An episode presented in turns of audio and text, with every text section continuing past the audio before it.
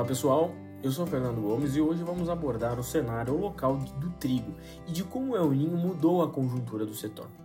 O cenário característico do fenômeno do El Ninho, um aumento e concentração das precipitações na região sul do país desde o terceiro trimestre desse ano, coincidiu com uma das maiores colheitas de trigo da história do Brasil.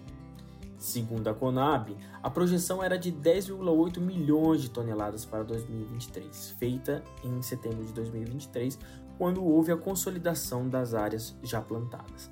Porém, o principal estado produtor do Rio Grande do Sul foi acometido por chuvas recordes no momento da maturação e colheita do cereal. Já o Paraná, segundo maior produtor, também foi impactado, mas grande parte da colheita conseguiu avançar sem essas chuvas intensas. Né?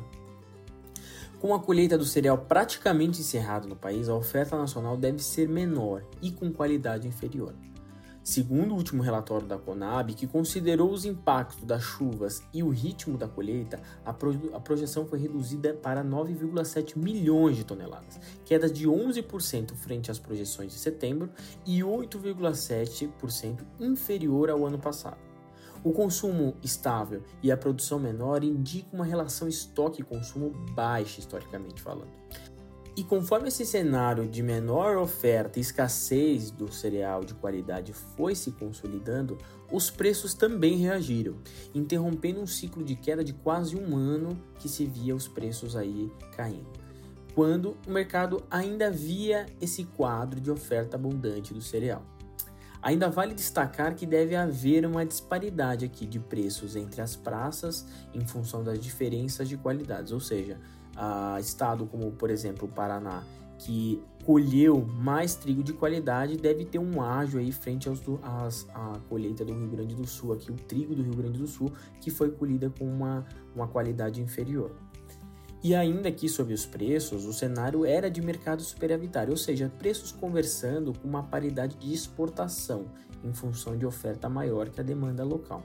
Contudo, com a disponibilidade do produto de qualidade menor e a necessidade de matéria-prima para a produção de blends em farinhas, a indústria deve recorrer a volumes maiores para as importações. Tá? Com esse fluxo maior de compras externas de trigo, os preços devem caminhar para uma maior correlação com a paridade de importação, ou seja, conversando com a importação com os preços externos, né? e se manterem mais firmes, principalmente no momento da entre-safra. Aqui vale destacar que a Argentina também anda sofrendo com o clima nas lavouras locais.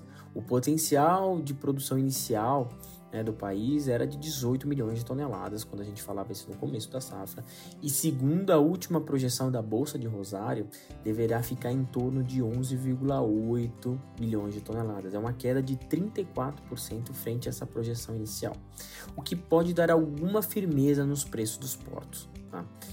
Também vale ressaltar que as outras origens de trigo já têm entrado no país, tá? além fora a Argentina. E o cereal russo, por exemplo, já representa um pouco mais de 20% das exportações aqui entre janeiro e outubro desse ano. Tá?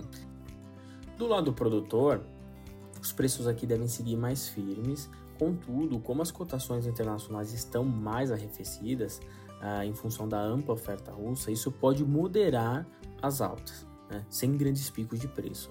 A atenção vai para os altos custos de armazenagem de oportunidade de trigo, de qualidade nos estoques à espera de preços mais elevados. Além disso, as cotações indo em direção às paridades de preços internacionais, a maior correlação com a Bolsa de Chicago pode garantir oportunidade de fixação de moeda e do cereal a preços interessantes. Do lado da indústria, atenção aos estoques e ao fluxo de aquisições, visto que a safra argentina tem grande parte da colheita ainda por vir, num cenário de chuvas que devem ser persistentes ainda nas próximas semanas, o que pode atrasar e frustrar ainda mais esse cenário da, da origem argentina. Né? Fixações de Chicago também aqui não devem ser descartadas, né? visto que o período de entre safra deve dar suporte aos preços locais aqui. E por hoje é isso, pessoal. Bom fim de semana a todos e até a próxima.